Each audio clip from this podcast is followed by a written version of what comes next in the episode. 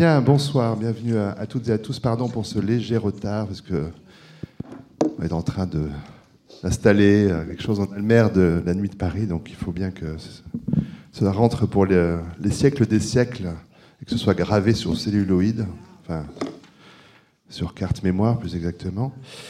Ce nouveau débat des lundis du Grand Palais, c'est le deuxième volet d'un court cycle intitulé Demain la ville, qui pose ce soir la question Paris bouge-t-il? Euh, Nos débats, euh, vous le savez, si vous êtes déjà venus ici, sont toujours placés euh, sous le signe d'une question, des questions qui amènent des questionnements, qui ne prétendent pas à l'exhaustivité, qui ne prétendent pas non plus répondre aux questions qu'on pose, bien sûr, mais évoquer quelques pistes en tout cas. Il s'agit toujours de demander aux intervenants de nous euh, parler de, depuis leur expérience. Alors, les intervenants à qui j'explique la façon dont nous allons procéder, qui va me voir pendant un premier temps animer au besoin la conversation entre eux pendant une petite heure, et puis à partir de 19h30 normalement, et jusqu'à 19h55 pour être très précis, la parole est donnée au, public ici, qui pourra donc directement s'adresser à vous, directement euh, vous interroger, 19h55 parce que c'est l'heure où les personnels du Grand Palais ont très hâte qu'on sorte pour finir leur journée. Donc il faut partir un peu rapidement toujours.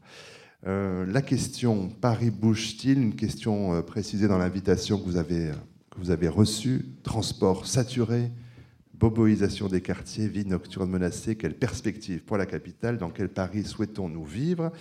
Alors je vais avoir bien sûr de nombreuses questions à poser à nos invités, mais je précise aussi euh, pour les intervenants que bien sûr ils se sentent libres d'intervenir, de réagir s'ils le souhaitent, sans que je leur ai nécessairement donné au préalable la parole, s'ils ont envie de, commenter ou de réagir le propos de tel ou tel autre. Alors, je commence.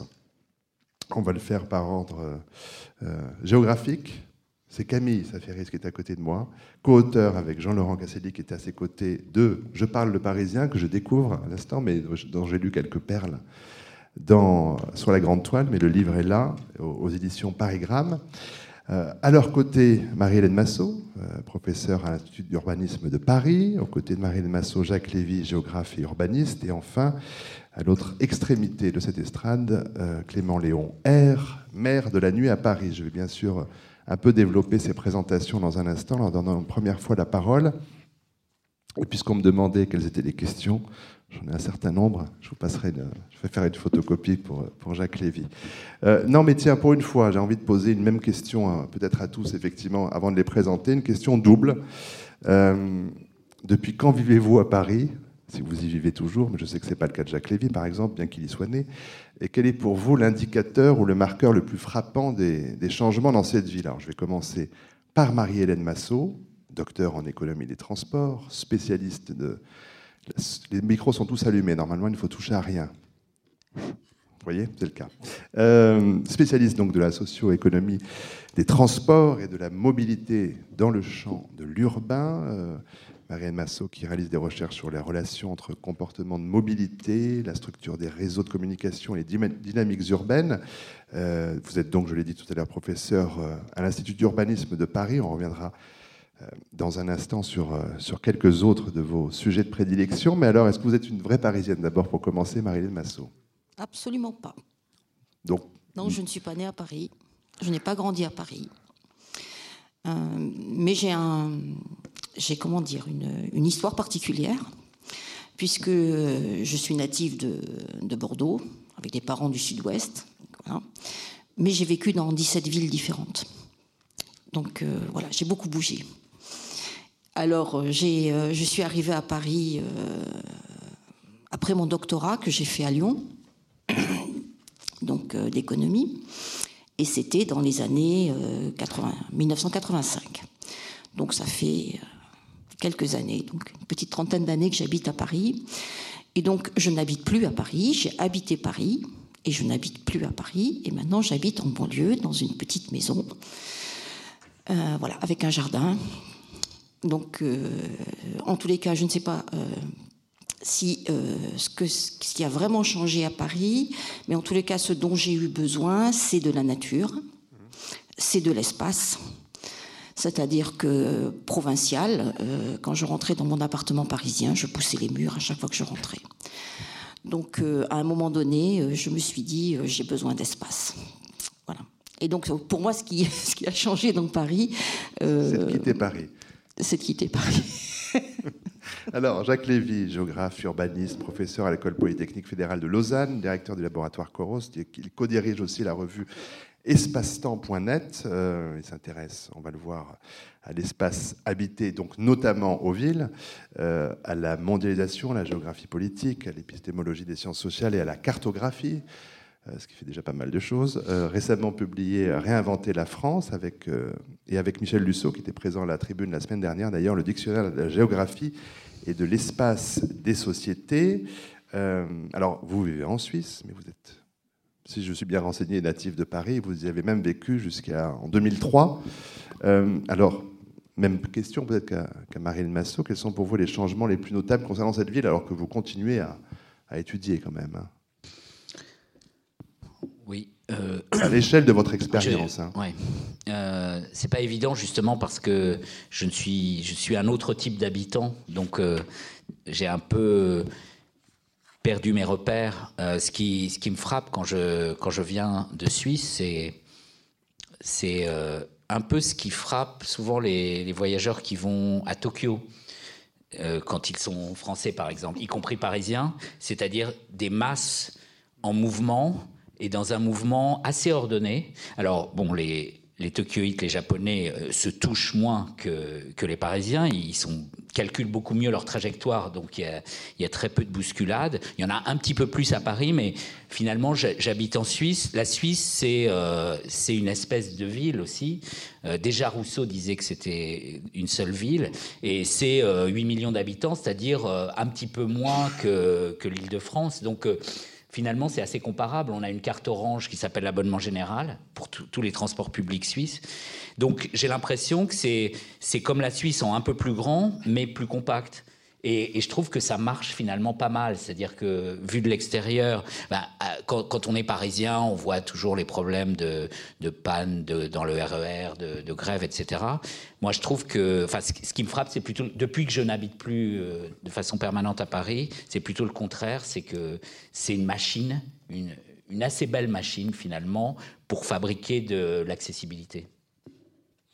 Alors, binôme Camille Saferis, Laurent Casselli, co-auteur donc Je parle de Parisien chez Parigramme. Euh, Camille Saferis, chroniqueur pour la radio notamment, réalisateur de programmes courts, réalisateur de courts-métrages, auteur de chansons, de fiction télé, de pièces de théâtre, comédien, auteur donc. Euh, Je me demande de qui vous parlez. De vous. Et, votre voisin, lui, est journaliste notamment à slate.fr. Euh, il a aussi écrit pas mal de, textes et d'essais de, sur les mœurs des Parisiens. Il y a eu un bêtisier des mœurs parisiennes, Paris mode d'emploi, euh, Bobo, Néo Bistrot, Panier Bio et autres absurdités de la vie parisienne. Euh, alors, est-ce que vous êtes né à Paris, Camille Saferis? Euh, Moi, je suis né en banlieue et je suis monté à Paris par le RER. E Très bien. Voilà. Jean-Laurent Casselli Moi, je suis monté par le TGV car je suis marseillais. Bien. Un marseillais sans accent, vous le remarquez Oui. moi, je suis montpelliérain sans accent. Alors, on fait ce qu'on veut, nous, les gars du Sud. Alors, depuis combien de temps vous avez pris ce TGV TGV, c'est 81, euh, mais c'est peut-être plus récent quand même. Ça fait, non, ça fait une, bonne dizaine d'années que je suis à Paris. Euh, j'habite à présent euh, en banlieue, moi aussi. En banlieue À Pantin À Pantin. Pantin, c'est le nouveau Brooklyn. Comme c'est comme c'est écrit dans Je parle de Parisien. Et je n'ai pas de jardin, pas encore. Oui. Et euh, donc voilà, oui, j'ai vécu une dizaine d'années euh, à, Paris et, autour. Et euh, est-ce que j'ai vu la ville, la, ville changer Oui, sur ces dix années. oui, un peu, puisque à l'époque c'était difficile de se loger dans le 11e arrondissement. Maintenant, c'est difficile de se loger en Seine-Saint-Denis. Donc effectivement, ça a un peu changé de ce point de vue-là, en tout cas. Et pour vous, Camille Saferis, le changement qui vous, dans votre vie pratique quotidienne, qui vous semble le plus important? J'ai toujours rêvé d'habiter rive gauche et j'ai toujours habité rive droite. Voilà. Euh, Votre vie est un fiasco, c'est ça que vous voulez dire Oui, c'est ça, voilà. C'est un peu un fiasco. c'est un très beau résumé. Il y a la Seine-et-Marne, sinon, pour la rive gauche. Hein. Il, y a la, il, y a la, Seine-et-Marne, absolument. qui est plus accessible. Il y a de la place. Alors, Monsieur le maire, Clément Léon R, élu avec 31,34% des voix à l'issue du second tour des élections du maire de la nuit à Paris. Euh, maire de la nuit, ça existait déjà dans d'autres villes, notamment Amsterdam. Je crois que ça, fait 10 ans à Amsterdam. Mais enfin, vous, vous resterez pour l'histoire le premier maire de la nuit euh, parisien. Euh, l'initiative donc est ancienne. On va parler de votre programme, bien sûr, au cours de ce débat. Est-ce qu'il faut être né à Paris pour être maire de la nuit à Paris? Eh bien non, puisque je suis, je suis à Paris depuis dix ans, avec une pause, euh, une pause d'un an dans une ville de province qui est Annecy. Puis je suis revenu à Paris il y a de ça environ six mois, ou un peu plus, oui, un peu plus que six mois. Et, euh, vous voyez, en six mois, ben, je me suis fait élire à 31%, voilà, sans fraude.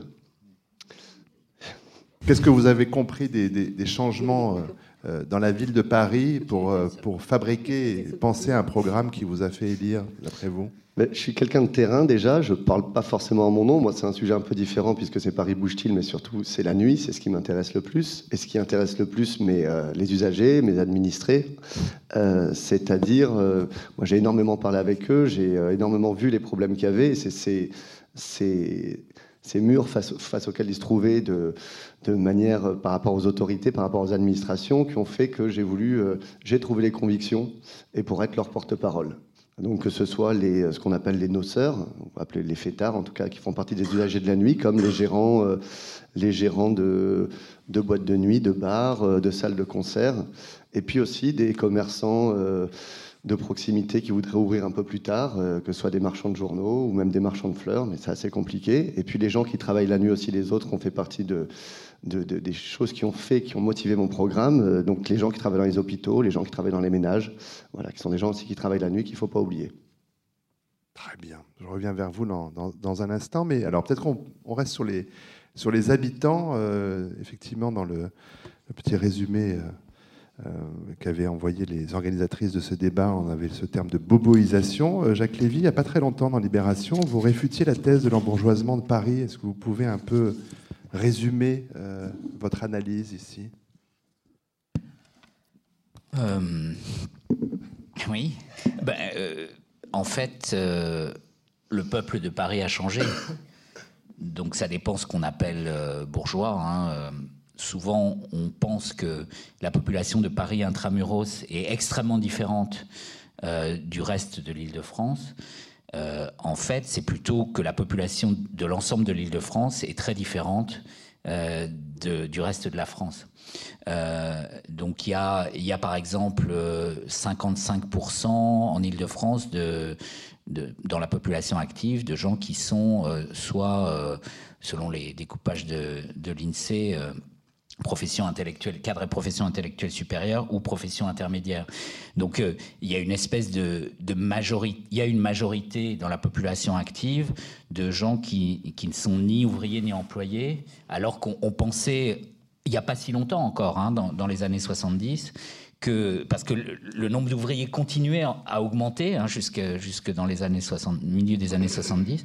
Et euh, donc on pensait qu'il y avait quelque chose d'indépassable, c'est-à-dire qu'il fallait bien qu'il y ait des gens qui, euh, travaillent pour, euh, enfin dans cette vision marxienne où il y avait seulement ceux qui faisaient du travail manuel ou assimilé qui étaient productifs et les autres qui profitaient du travail des autres. Donc on se disait c'est pas possible. Alors d'ailleurs il y a des gens qui disent que c'est toujours pas possible, mais que simplement les ouvriers sont ailleurs, en Chine ou, ailleurs en Asie. Donc c'est une certaine vision euh, très matérialiste, je dirais, de, l'histoire de la production. Je crois, que ce qui se passe dans les grandes métropoles, c'est qu'elles elles sont très... Euh, placées dans le mouvement de très clairement euh, organisé dans le mouvement de dématérialisation de la production, c'est-à-dire que par exemple, euh, c'est elles qui ont fermé le plus tôt la parenthèse industrielle. On a pu croire aussi à un moment que ville et industrie, c'était pareil. On voit aujourd'hui que les villes qui vont pas trop mal, par exemple en France, c'est celles qui n'ont pas eu beaucoup d'industrie, et celles qui ont connu beaucoup, qui ont été profondément marquées ou créées par l'industrie, elles vont toujours mal aujourd'hui, enfin, avec des nuances, hein, bien sûr. Donc, euh, donc ça aussi, c'est quelque chose qui, puisqu'on s'intéresse au changement, hein, c'est un changement euh, qui qui, porte sur plusieurs décennies. Mais du coup, aujourd'hui, il y a une société francilienne, alors qui est encore plus marquée dans Paris intramuros, euh, qui, euh, qui d'une certaine façon aussi s'est choisi. C'est-à-dire qu'un grand changement, c'est, euh, avec l'augmentation du pouvoir d'achat, le fait que le choix du logement, à la fois du est-ce qu'on est propriétaire ou locataire est-ce qu'on est dans un grand logement un petit logement? Est-ce qu'on est au centre ou à la périphérie? C'est rentrer progressivement pour une vaste classe moyenne dans un système d'arbitrage. Donc les gens ne, maîtrisent pas complètement, hein, à moins d'être très riches, ils peuvent pas tout choisir, mais ils peuvent éliminer ce qui est le moins important. Et du coup, on a maintenant davantage de corrélation entre ce que les gens voudraient et ce que les gens font réellement, ce qui explique aussi d'ailleurs qu'il euh, y a un rapport plus net entre localisation de l'habitat et choix politique.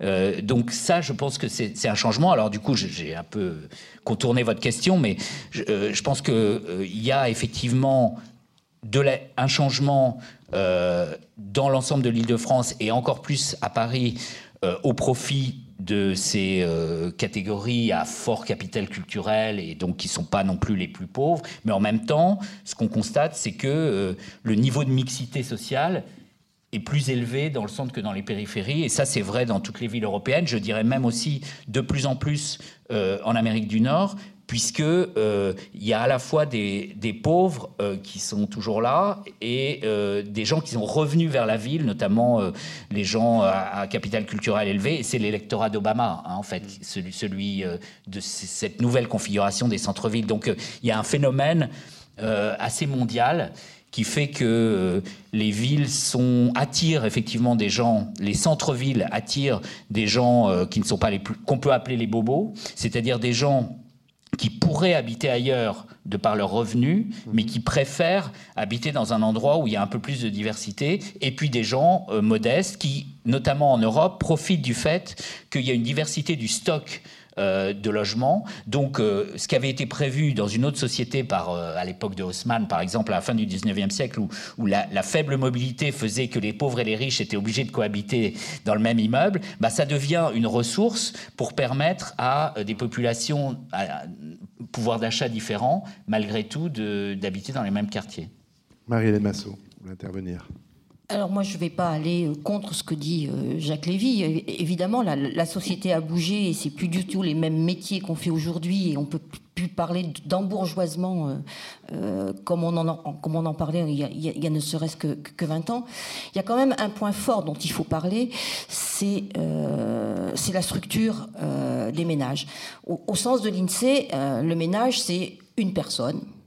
Hein. Donc, et ça peut aller jusqu'à 6-7 personnes avec un couple et, 4 enfants. Aujourd'hui, ce qu'on constate quand même, c'est que euh, si l'on travaille sur la mutation de la population parisienne, il y a quelque chose qui nous qui nous arrive très très fortement et très rapidement dans nos explorations, c'est que le tri, il se fait pas tant aujourd'hui, comme on peut le dire effectivement par l'argent, par la catégories socio-professionnelles, puisque tout ça est en train d'évoluer, et que ma foi, effectivement, on peut s'entasser à 10 dans deux pièces si on en a envie. Mais il y a quelque chose de très fort, c'est que les familles avec enfants sont quand même, sont quand même sorties massivement de Paris et qu'on a une sous-représentation actuelle aujourd'hui très forte des familles par rapport à tout ce qui se passe en dehors de Paris. La famille avec deux enfants et deux adultes, c'est maintenant en croissance très fortement, au-delà de la petite couronne, ça se passe en troisième couronne. Euh, et c'est en euh, perte de vitesse très très forte à l'intérieur de Paris avec une sous-représentation euh, des adolescents.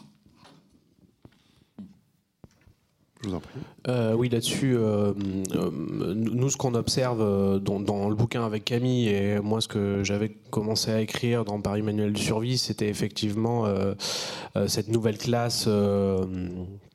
Intellectuelle supérieure qui, qui prend ses, quartiers plutôt au nord et à l'est, euh, les fameux bobos. Hein. Euh, et, c'est vrai que ça, c'est quelque chose d'assez euh, d'assez nouveau, dans la mesure où c'est drainé par une économie parisienne qui va de plus en plus vers les, les, services et les industries créatives et culturelles. Et donc là, on voit bien que c'est en train de en train de modifier le visage de la de la capitale. C'est-à-dire que de plus en plus, on a, moi j'aime bien caricaturer ça comme l'alliance du MacBook et du Starbucks, quoi.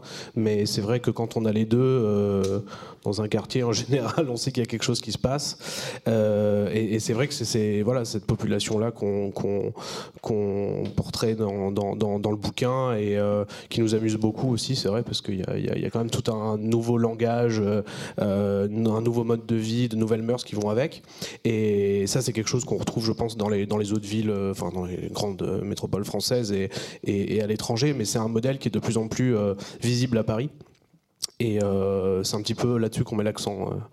Mais pour autant, Jean-Laurent Caselli, dans, sur cette frère, il y a peu de temps, vous aviez aussi fait un article sur le, le contresens qu'il pouvait y avoir sur le terme de bobo aujourd'hui. Est-ce que vous pouvez préciser ça aujourd'hui aussi? euh, c'est-à-dire euh, L'article que vous avez, c'est fini, je crois. C'est quoi Sur la définition des bobos qu'on entend, euh, effectivement, le terme s'est généralisé, du coup, a perdu, selon vous, sa, véracité d'origine. Oui, oui c'est vrai qu'en fait, on avait Slide.fr avait commandé un sondage qui était le premier sondage sur les, les bobos vus par les Français.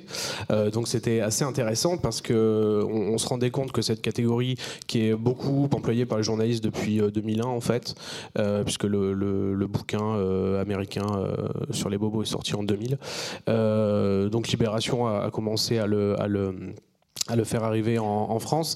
Et euh, nous, on avait l'impression que c'était relativement clair, c'est-à-dire que c'est, comme disait Jacques Lévy, c'est euh, quoi les, les, les, classes moyennes euh, supérieures, plutôt plutôt intellectuelles, plutôt qui travaillent dans les métiers de l'information, de la communication, de, du design, etc. Et on, s'est rendu compte que dans le sondage, les gens assimilaient surtout des bobos à des bourgeois traditionnels, c'est-à-dire à des gens qui ont qui ont beaucoup d'argent, qui qui, qui ont un mode de vie plutôt. Et, euh, et donc, c'est vrai qu'il y a un vrai paradoxe là-dessus. Euh, aujourd'hui, d'ailleurs, à, droite, on emploie euh, beaucoup dans le débat politique le, terme bobo pour dire en fait, un, comment dire, un membre, on dit, on aurait dit la gauche caviar, quoi. Hein, pour nous, le, bobo, c'est pas exactement ça. C'est quand même ça. Ça correspond à une réalité, hein, je pense, mais, spécifique et assez nouvelle. On peut parler de beau aujourd'hui et plus de bobo. C'est-à-dire n'y a plus que le bohème. Euh, la crise est passée par là aussi. Mmh. Donc peut-être que c'est pour ça peut-être que les bobos c'est fini. On dit que c'est des sosos maintenant. Hein. oui, il y a les, hipsters aussi qui arrivent maintenant. C'est quoi qui sont bien présents ah c'était euh, les socios, c'était un truc que j'avais mis dans un, article sur euh, sur justement l'avenir de Paris euh, tel que je le voyais avec le programme d'Anne Hidalgo et Sudenkheim d'ailleurs qui, qui, se ressemblent beaucoup sur ces aspects-là. C'est-à-dire que c'est une ville qui favorise complètement l'innovation économique à travers des secteurs qui sont jugés comme prioritaires et d'avenir et notamment les soft technologies. et, et c'est vrai qu'on on voit bien qu'il y a euh, il y a en ce moment ce discours autour de l'innovation, autour de la ville euh, qui, euh, qui, est créative, dynamique, etc. Et, donc il y a une nouvelle définition de, de, l'économie parisienne et de la, de la, richesse parisienne, moins patrimoniale, je pense, que, que ce qu'elle était. Il y, a, effectivement un phénomène de, de gentrification sur Paris. Euh, qui amène un petit peu petit à petit depuis euh, bientôt maintenant dix ans, même si un renouveau, et justement euh, d'où mon élection aussi, qui veut un peu le changer, de changement complet de l'identification, de l'identité de Paris. Euh, surtout sur Paris la nuit. Paris, maintenant on le voit dans les journaux à l'étranger, on est souvent représenté justement comme une ville bourgeoise, très bourgeoise dans sa façon de faire, dans sa façon d'être. Et donc le Paris canaille, qui est un Paris qui est existant, a tendance à sortir des, des, esprits et on, voit Paris comme quelque chose, le, côté carton-pâte, le côté musée, très bourgeois, très encadré, avec voilà un véritable changement sur l'identité de Paris qu'il faudrait un petit peu justement retrouver petit à petit par différentes, euh, différents biais pour y arriver, mais, euh, mais c'est vrai qu'on a tendance à arriver là-dessus, et même quand je vois les, programmes de Madame Hidalgo ou de Madame euh, Kosciusko-Morizet, on se retrouve face à des propositions qui ont tendance à aller dans le sens de l'embourgeoisement de Paris. Par exemple? Oh, plein de choses. Il y a l'une et l'autre, mais notamment sur les, les pôles technologiques et l'envie de faire de la ville un endroit un endroit encadré et, euh, et, un petit peu intolérant avec une, avec une notion d'horaire. Et bizarrement, chez Madame Kosciusko-Morizet, on retrouve une euh, notion de révolution des horaires qui est assez intéressante. Elle dit les, les gens ne travaillent plus de 8h à 18h, ils travaillent un peu plus tard, enfin voilà, différemment. Euh, mais c'est vrai qu'il y a une façon de vouloir tout réglementer dans, ces, dans ces programmes où la notion de tolérance et la notion de, de, de parisianisme canaille a tendance à un petit peu s'évader. Pas tout à fait, parce qu'il y a quand même la, la, la végétalisation des passages piétons. C'est très canaille. Oui, on s'éclate. on s'éclate. Je, voulais, je voulais simplement dire, pour, pour, pour aller dans, le, dans, dans, dans, la même idée que, que Clément Léon. R, euh, il faut dire R, il y tient. Il faut dire R C'est vrai, R de Paris, j'imagine. Comme le Je voulais simplement dire que on dit, euh, euh, c'est un peu comme ça que ça se passe dans toutes les métropoles, etc. Euh, pour un peu voyager et notamment euh, en tant qu'universitaire, donc je vais dans des colloques et dans des villes différentes. Euh, non, c'est pas partout pareil. Nous, en France, on met tous nos étudiants dehors, toutes nos grandes écoles dehors, toutes nos universités sont dehors. On va nous mettre à Saclay, on nous met à des cartes, c'est-à-dire à 30 km de Paris. Et euh, quand vous allez dans les villes américaines ou Montréal, qui est, qui est quand même assez accessible à la France, euh, les étudiants sont dedans. Les villes et, européennes aussi, hein, même. Euh, oui, Bruxelles. Et, et, et, voilà. Et nous, Paris, euh, on met tout dehors, hein, tous les étudiants, etc. Donc euh, la jeunesse ne fait pas partie de cette nouvelle identité qu'on voudrait construire, quoi, donc, en tous les cas. Ah, Peut-être qu'il faudrait demander aux géographes aussi. Le oui. fait que Paris, intramuros, soit une ville si petite de superficie explique aussi un certain nombre de ces, de ces questions-là, oui. quand même. Monocentrique, avec le fait qu'on n'a pas réussi euh, à créer un polycentrisme qui aurait justement euh, diminué un peu la pression et notamment la pression patrimoniale parce que ah, c'est pas Londres, c'est pas Berlin, c'est pas Bruxelles. Voilà. Pas du Mais tout cela dit, euh, Berlin, euh, Berlin avec sa si faible densité, ça a aussi ses inconvénients. Hein. Je veux dire que la, la force aussi euh, par exemple du point de vue du développement durable, d'une de, de, telle concentration parisienne comme celle de Manhattan, ou comme celle des villes japonaises, c'est aussi une chance hein, sur laquelle il ne faut pas cracher. Mais par contre, il y a effectivement ce risque, mais là qui est vrai dans toutes les villes européennes, euh, de figer la situation, la muséification, hein, euh, ça c'est vraiment euh, une maladie euh, inquiétante, c'est-à-dire on n'a plus le droit de toucher à rien parce que tout est sacralisé par le culte du passé, que c'était mieux avant. Donc du coup on a Enfin, on n'en est pas encore là tout à fait à Paris, euh, mais euh, c'est vraiment une menace euh, très Alors, réelle. À Paris, ils le font bouger par le Grand Paris, justement. Voilà. C'est-à-dire qu'on va construire en dehors de Paris. C'est oui. vrai que Paris, on n'y touche plus. Voilà, c'est un, peu, un peu le risque. Et du coup, si, si on regarde l'urbanité, ça suppose, si, si on voit plus non, non si on voit plus seulement les bâtiments, mais ce qui se passe, ce que les gens font dans la ville, donc euh, ce qui fait qu'une ville est une ville, qui marche essentiellement par les interactions entre les, habitants, euh, permanents ou temporaires, eh bien à ce moment-là, on, on voit qu'il faut surtout cette diversité temporelle. Alors justement, mon voisin, il travaille sur une temporalité euh, jour-nuit. Donc c'est très important que la nuit fasse partie aussi de, de l'urbanité. Hein. Donc moi j'habite dans, dans un pays qui est un des derniers en Europe à réglementer de façon extrêmement euh, drastique les horaires d'ouverture des magasins. Et euh, le, le, samedi en fin d'après-midi, c'est terrifiant parce que les gens se précipitent ah oui. pour faire leurs courses, parce qu'à 6 heures tout ferme. Et ensuite, il y a pratiquement plus de commerces qui sont ouverts le dimanche. Donc une des choses d'ailleurs que j'ai vu bouger depuis que je n'habite plus à Paris, c'est la libération des horaires euh, vers le soir. Hein, donc évidemment, ça pose des problèmes euh, importants, euh, enfin de droit du travail, etc. Mais c'est sûr que, que ça change le paysage de la ville. Hein, donc cette conquête commerciale de la nuit, c'est pas c'est pas un non-événement du tout du point de vue de l'urbanité. Et puis alors il y a aussi la diversité historique, donc d'une temporalité plus grande. Et c'est vrai que l'exemple des villes nouvelles nous a montré que si on fabrique de la ville qui a une seule couche temporelle, euh, ça marche pas très bien. Il y a les gens n'ont pas de raison d'y aller euh, encore aujourd'hui, bon, sauf peut-être à la Cité des Cartes, ça m'arrive quand même assez souvent d'y aller. Euh, on n'a pas beaucoup de raisons d'aller à Cergy, euh, évidemment pas à Melun-Sénard, mais, mais même mais même à Évry et un peu plus à Marne-la-Vallée, euh, surtout quand, dans le pôle universitaire. Mais, mais ça reste un échec. Hein. et donc on a, on a dépensé énormément d'argent. Il y a, y a en gros que la défense qui a à peu près marché, mais c'est tout près de, de, Paris. Donc on s'est trompé d'échelle en fait. Hein. Il aurait fallu fabriquer de la centralité dans les banlieues, mais c'était politiquement difficile. Hein. Il y avait des réserves de, densité. Les densités sont assez faibles dès qu'on passe le périph. Donc on pourrait changer de façon spectaculaire la banlieue. Peut-être que le Grand Paris, enfin les réseaux de transport euh, qui vont peut-être être construits euh, s'il y a de l'argent, euh, vont jouer un rôle dans l'émergence de nouvelles centralités, mais pour le moment, ce n'est pas le cas. Et donc là, on a effectivement un problème de d'incapacité à fabriquer euh, des couches historiques euh, différentes qui pourraient euh, communiquer entre elles, sauf, sauf dans Intramuros. Mais là, justement, il y a le risque d'une patrimonialisation excessive. Hein. donc, de ce point de vue-là, on n'est pas sorti d'affaire, je dirais. On va bien sûr parler des, transports dans un, instant, mais c'est important effectivement de resituer le contexte historique de la ceinture rouge et du fait qu'effectivement,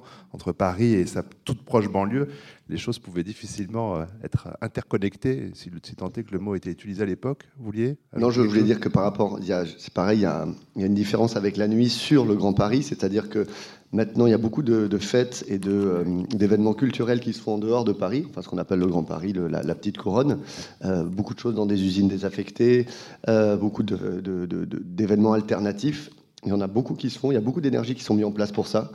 Mais ça reste compliqué d'y accéder parce que la mairie ne donne pas tout ce qu'il faudrait pour pouvoir euh, créer ces événements. Donc ça reste quelque chose d'encore compliqué. Pourtant, il y a des énergies qui ont compris qu'effectivement, il y avait des lieux sur la petite couronne dans lesquels, pour lesquels euh, on pouvait les les, les, remettre euh, aux normes et des normes de sécurité pour pouvoir en faire des, lieux de fête, de culture. Et il y a un deuxième problème là-dedans, mais on va y venir, c'est aussi le problème d'y accéder, mmh. c'est-à-dire le problème, et encore plus la nuit, le problème des transports. Alors juste avant les transports, peut-être Rémi Saferis et Jean-Laurent Casselli, sur le, Paris Musée, sur le Paris et, sa, sa, grande couronne, enfin, ou petite couronne d'ailleurs, je ne sais pas lequel commence. Oui, sur la, ville musée, ça, me fait marrer parce que moi je parle toujours de, Paris euh, parc d'attractions parce que j'ai pas du tout l'impression qu'on est dans une muséification. En tout cas, dans le discours, on est plutôt dans, euh, quand vous regardez bien, euh, la réappropriation de Paris, l'évolution vers de, nouvelles manières de, vivre la, ville, et, donc on est, on est plutôt dans une thématisation de Paris, quoi, qui devient une sorte de pas de musée, mais plutôt de, parc à thème. De parc à thème, ouais, c'est exactement ça, et c'est très agréable parce qu'on dirait qu'on a l'impression qu'on on fait la gueule d'habiter à Paris ou pas loin, mais en fait c'est super. C'est juste la question qui se pose aujourd'hui, c'est euh, euh, pour, euh, enfin quelle population ça concerne, quel est le prix pour ça, et est-ce que cette logique de, parc à thème n'est pas aussi un petit peu inquiétante par certains côtés hygiénistes de l'évolution de la ville? Et puis il y a un jeu de rôle aussi. Euh, Paris, c'est une scène. Hein, on est ce qu'on a traité dans notre dictionnaire franco-parisien. Euh, il y a une certaine façon de se comporter, euh, c'est un certain langage à employer, une certaine, voilà, une certaine attitude à avoir. Et il y a une dimension comme ça qui existait peut-être, mais qui existait depuis longtemps qui existe toujours et qui, évolue aussi avec les nouveaux médias, avec euh, euh, cette muséification dont vous parliez.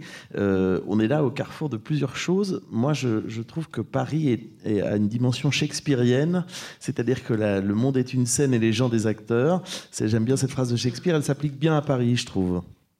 On est tous en train d'être sur une scène à Paris et à jouer une sorte de jeu de rôle. Donc ça va avec cette idée et de muséification et de, et de, parc d'attractions. Ouais, et puis, et puis aussi de, euh, pour, pour employer un terme de, de muret, de festivisation. Parce que c'est vrai qu'on parle de nuit, de fête. Euh, euh, on est, c'est vrai qu'on est à un niveau en fait de, de bien-être à Paris qui, qui fait qu'on peut se permettre d'avoir des discussions sur comment faire la fête, quoi. Ce qui est quand même complètement hallucinant. Enfin, c'est un côté sympathique, hein, mais, mais. Non, mais moi, euh, c'est un auteur que j'aime beaucoup, euh, Muret, qui dit des choses assez justes d'ailleurs. Mais c'est vrai que moi, l'idée justement n'est pas sur la nuit, d'être sur la fête. Ça serait se tromper de débat justement de croire qu'on n'est que sur la fête. Mmh. Non, non, ça va bien au-delà de ça. Euh, l'idée du maire de la nuit n'est pas là pour. on est là bien sûr pour dire déjà que les fêtards ne sont pas des soulards et que les gérants ne sont pas des truands, les gérants de bar, mais il y a bientôt de choses autour, comme je disais tout à l'heure, autour des, de tous les, tous, tous les acteurs de la nuit. Mais sur la réglementation et sur euh, cette question-là de la fête, alors On sait qu'il y a la nuit blanche, donc on a l'impression qu'on a le droit de faire la fête, pour le coup, une nuit par an. faire la fête, oui, Il y en a 364 autres Voilà. qui posent problème. La question de la des réglementations administratives de fermeture, ça, ça fait partie des, Ça, un choses ça- qui vous concernent C'est extrêmement. un, ouais, c'est un grand problème à Paris. C'est vrai qu'il y a une. Il y a ce manque d'identité dont je parlais tout à l'heure. Aujourd'hui, il y a des très beaux clubs. Alors, si on doit parler fête, il y a des très beaux clubs à Paris qui sont réputés internationalement, que ce soit le Rex Club, que ce soit la Machine du Moulin Rouge. Enfin, il y en a plein. Euh, c'est vrai qu'après, quand les touristes viennent à Paris, ils ont toujours tendance à se dire où est-ce que je vais aller à, Paris ce soir? Donc, je vais me retrouver euh, une fois que j'aurai fini mon hôtel.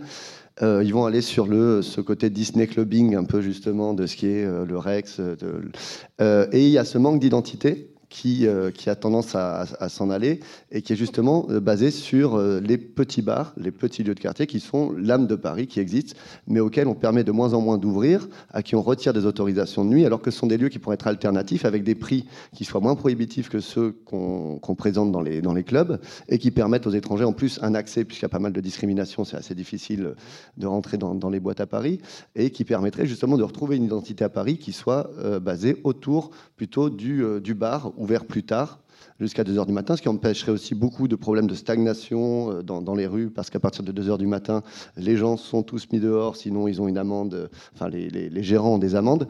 Donc à partir de là, on pourrait un petit peu justement euh, permettre aux gens de ne pas stagner, et puis euh, ça permettrait aussi d'avoir une, identité qui n'existe plus à Paris. Paris ne doit pas être Berlin la nuit, ne doit pas être Londres, ne doit pas être Bruxelles, mais justement, il y a quelque chose à trouver là-dedans. Est-ce que vous avez envie de, de hurler avec vos amis tuffeurs que Paris, c'est fini? Non, Paris, ça n'est pas fini. Paris, justement, Paris revient. Non, non. Et euh, Pa- Paris, qu'on dit, Paris- on, on- on parle des capitales, on dit, oui, bon, voilà, il y a eu Londres, Non, on a un peu la, Berlin, il y a, il y a un eu peu à côté, on a un peu la risée de l'Europe sur pas mal c'est- de C'est trucs. un truc qui revient souvent et pas que Ouais. dans la bouche de Pascal Clark. C'est quelque chose qu'on dit souvent. Paris, c'est fini. Donc, Ouais. est-ce que vous, qui êtes concerné par Non, la non, nuit, pas- C'est C'est- Non, non, mais, mais justement, non, non, c'est pas, c'est, c'est pas fini. Et c'est d'où le but de mon élection. Je le répète, c'est justement là, c'est un petit peu réveiller les consciences. Et Paris n'est pas fini parce Ah, que justement, il y a des réveiller gens. les consciences, donc ça veut dire que ça va revenir. Réveiller, réveiller c'est- les consciences des autorités. réveiller les consciences des autorités, mais pas des, voilà, mais pas, des usagers. C'est les autorités qu'il faut Donc c'est place to be, définitivement. Ça, ça, peut le redevenir. F- Franchement, franchement, j'espère que vous avez raison. Mais euh, quand je disais tout à l'heure qu'on sortait des étudiants, euh, et, et on va encore en sortir, je veux dire, euh, on revenir, a quand même euh, beaucoup de mal à imaginer une tolérance pour le bruit la nuit dans la ville de Paris. Et euh, même euh, dans des lieux euh, animés. Euh, Oui, oui, bien sûr, et- tout est- et- tout est très les- cloisonné, tout est très voilà, les- réglementé. Les, les cafés avec les terrasses, à 11h, il faut plus que ça fasse de bruit. Et quand vous avez passé le périph', euh, j'en ai fait l'expérience pour avoir essayé euh, de faire une petite soirée de jazz jusqu'à 11h du soir dans ma petite ville de banlieue. Eh ben non. À 10h30, il y avait les flics. Mais vous devriez suivre le maire parce que je pense que vous allez bien vous Oui, entendre. non, Oui, on- non, mais c'est- c'est- attendez, euh, je- il a des plans teufs Oui, non, mais ce que je veux dire par Oui, là, a- c'est a que c'est a pas, c'est- Non, pas non, mais que c'est vrai les qu'il y a- autorités il y a un vrai souci aujourd'hui dans les euh, consciences il y a- collectives de croire- Il y a aussi euh, qu'il y a plein de gens qui ne veulent pas avoir du bruit chez eux. Effectivement, la ville, c'est fait pour, pour moi, dans, par mes convictions, hein, c'est c'est fait pour avoir du, pour y monde, ait du bruit. Alors, il y a plein d'endroits à Paris, effectivement, c'est petit, 105 km, c'est pas grand. Euh, mais pour autant, on a beaucoup plus de calme dans le 14e que dans le quartier Pigalle, effectivement. Donc, quand on vient habiter à Pigalle, on doit s'attendre aussi à avoir du bruit. Mais il faut savoir que les gens qui se plaignent du bruit ne sont pas forcément ce qu'on appelle des riverains, ce sont plutôt généralement des associations de riverains, qui sont des minorités, et que les riverains sont assez tolérants. Mais c'est après, c'est euh, ces associations qui appellent les autorités, qui font que.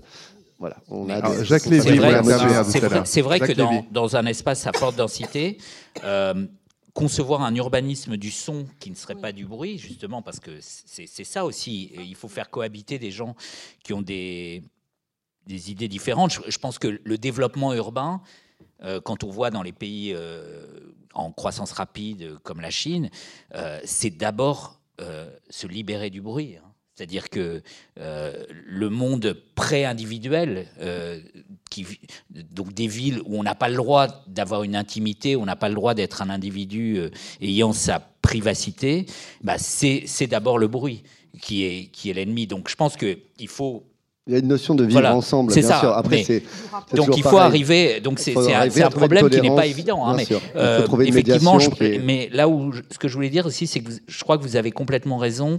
De dire que c'est dans le banal que, que, se joue la nuit. C'est pas avec des lieux phares, etc. C'est, la movida. Euh, les rois de la nuit, c'est les Espagnols. En fait, les rois toute catégorie. Hein. Les champions toute catégorie de la nuit, c'est les Espagnols, déjà parce que euh, leur, leur, repas du soir euh, voilà, se termine souvent vers 11h ou minuit. Et, et ça continue. Et effectivement, c'est quoi la nuit espagnole? Bah, C'est aller de bar en bar. Donc quelque chose qui n'est pas compliqué euh, à fabriquer sur le principe. Mais alors, je voulais dire autre chose parce que vous nous avez posé une question sur la mobilité. donc la question de l'accès est essentielle. Et je dirais qu'une lettre très importante, en plus de votre R, c'est le N c'est-à-dire le fait qu'il y ait eu une offre plus importante de bus de nuit parce qu'on était extrêmement en retard, on l'est toujours, mais un peu moins, ou le fait qu'il y ait eu cette heure supplémentaire le vendredi et, le samedi. Donc ça, c'est un problème qui était un problème euh, de vie de l'entreprise RATP, hein. c'est-à-dire c'est les travailleurs de la RATP qui voulaient pas travailler euh, tard le soir. Donc là, on a un conflit euh, d'un autre genre euh, qui, est, qui est important. Enfin, chacun a ses raisons. Hein, mais, mais, je pense que si, si, le, si le STIF faisait circuler une partie importante du, des trains ou des bus toute la nuit, ça changerait quand même de façon. Alors il y, a un autre problème que toute la nuit, c'est au-delà de ça, il y a le noxilien qui a été mis en place, et au-delà de ça, c'est un problème de cartographie du noxilien. C'est-à-dire que c'est le Parisien connaît très bien son, son plan de métro par cœur, pratiquement. Euh, le Noxilien, son bus, on le connaît, son bus de quartier, on sait environ où il va. Le Noxilien, euh, je vous mets au défi de comprendre comment ça marche. ni un banlieusard. Le problème, c'est qu'ils Moi, je vous rassure, les jeunes de Maman Lieu, ils connaissent très bien. Oui, ils l'utilisent. Et, ils galèrent bien. Parce que moi, j'ai un ami là qui, a, qui bah, vient de casser sa voiture. Ils sortent, oui, mais c'est assez compliqué. Moi, je l'utilise. Hein. C'est très compliqué, c'est pas régulier. Vous n'avez pas de voiture de fonction, donc? Pardon? Vous n'avez pas d'autolib de fonction? Euh, Uniquement de nuit, non. Alors justement, cette question là, des transports, Marie-Hélène Massot, notamment, c'est un sujet qui, qui, vous intéresse, sur lequel vous avez beaucoup travaillé. Euh, depuis euh, euh, Praxitel, c'est les années 90, les systèmes électriques, voitures électriques en libre service, ça c'était à 50 ans en Yvelines, et puis plus récemment, en co-signant avec Émeric Ursu et Jean-Pierre Orfeuille, la ville cohérente, penser autrement à la proximité, parce que alors, pour le coup, la ville compacte dont on parle beaucoup, Paris, on ne peut plus compacte, mais comment faire d'une ville compacte une ville cohérente? C'est voilà, comment comment être près de tout, c'est-à-dire à la fois du travail, à la fois du loisir, à la fois de, des services. donc ce sont des questions que vous posez notamment dans, dans cet ouvrage bah, euh, Donc vous voulez que j'en parle un peu? Bah oui, j'aimerais bien. D'accord. Ce serait bien. L'idée à la, à, la, à, la, à, la, base de, de, ce travail sur la ville cohérente, c'était de se dire que euh, la ville compacte, c'est quelque chose de très exigeant, en tous les cas le concept, parce qu'il repose sur l'idée que tout doit être près de tout. C'est-à-dire, voilà, donc euh, j'ai à ma disposition tout ce dont j'ai besoin, et c'est euh, la mixité fonctionnelle, c'est-à-dire euh, l'habitat, le commerce, l'emploi, voilà. le concept de ville compacte, il a dans son générique, voilà, cette, cette, proximité de tout à tout, et finalement de se dire que peut-être, pour réfléchir à une autre ville, il suffirait de proposer une ville qui permet d'être proche de juste ce dont on a besoin. Et donc l'idée a, bon, a, fait un peu son, chemin. Évidemment, c'est c'est aussi reconnaître que euh, la ville euh, aujourd'hui se construit pas au cœur des villes, mais que toute la croissance se passe en dehors de la ville historique.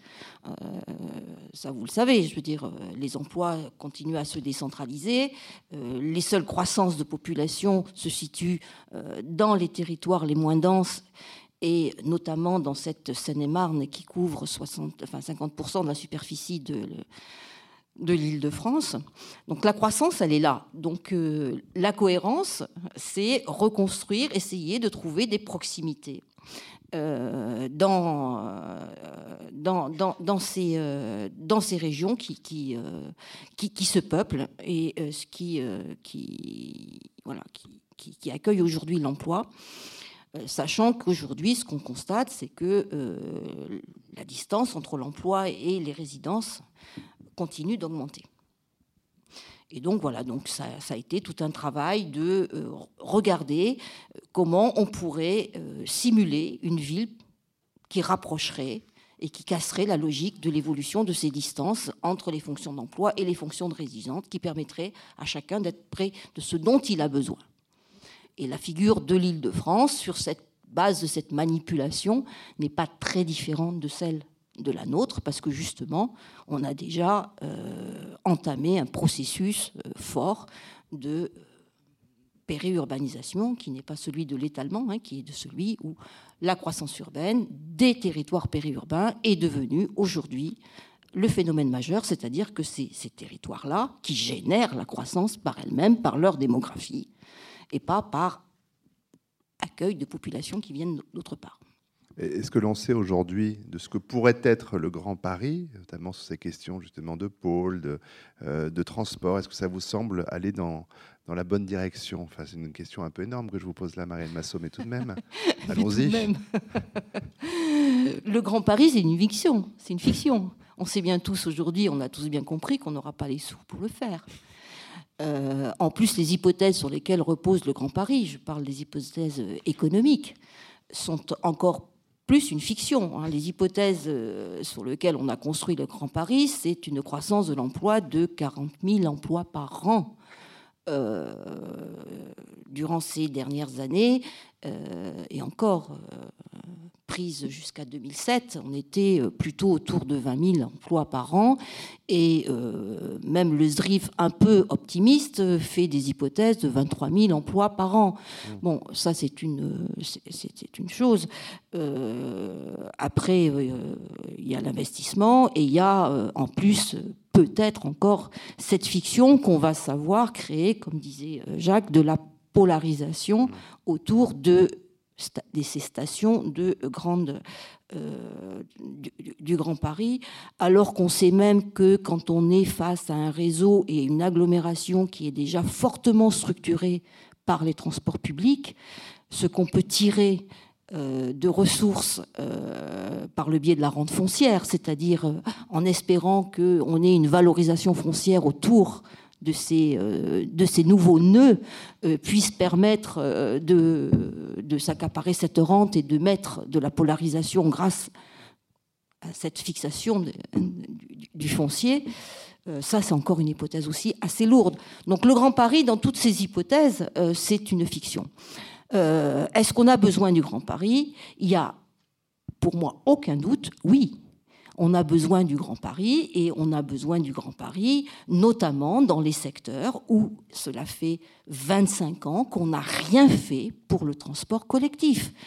Euh, vous vous mettez à la place des élus du 94, ça fait 25 ans qu'on n'a rien fait dans ce département.